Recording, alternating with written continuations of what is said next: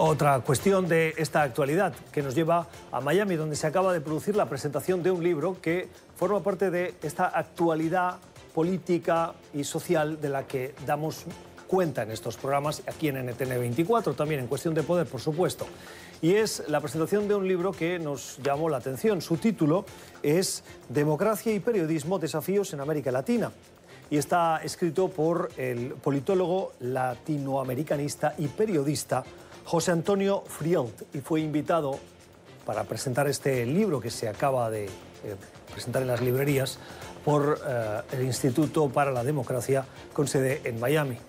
A esta hora de la noche los saludamos. Señor uh, Frielt, gracias por estar con nosotros. Su libro lleva por título Esos desafíos. Les preguntamos precisamente sobre cuáles son, cuáles son esos desafíos que hoy enfrenta la democracia y el periodismo en las Américas.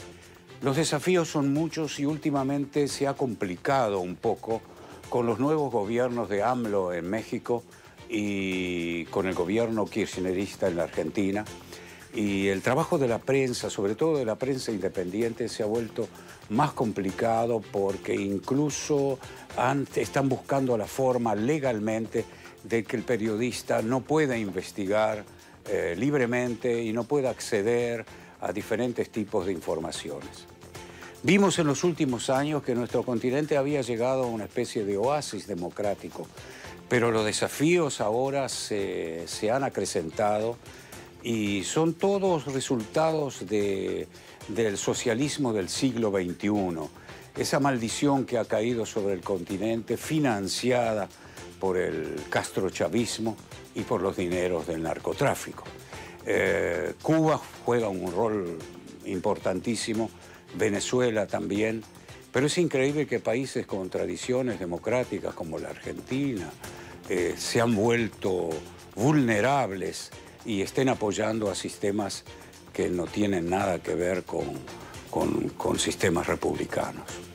Usted cita algunos ejemplos, pero ese descontento que vemos en América Latina lo vemos en países que está gobernado indistintamente por gobiernos de derecha o centro derecha y de izquierda o de ultraizquierda.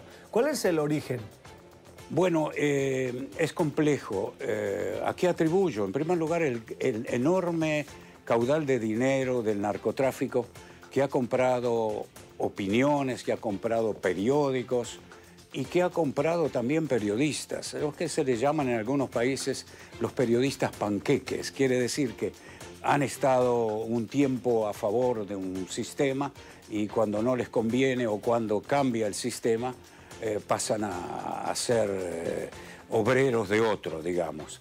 Eso lo hace muy complicado. Ahora, en cuanto al origen, aparte de, ese, hay un origen mucho más profundo, que es el origen del... es lo que yo le llamaría el marxismo cultural, que, lo vemos patente en España actualmente, porque ese marxismo cultural que, que representa Podemos en España, y que se ha aliado al, socialismo del, actual presidente.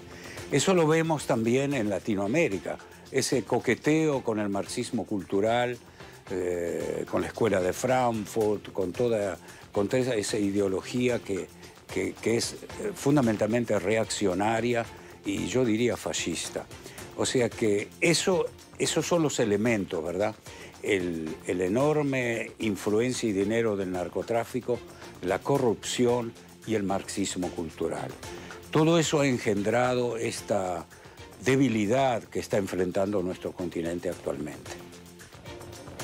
Es José Antonio Friedel, es eh, politólogo, es latinoamericanista y además es periodista. Señor Friedel, gracias, éxito con su libro. Feliz noche.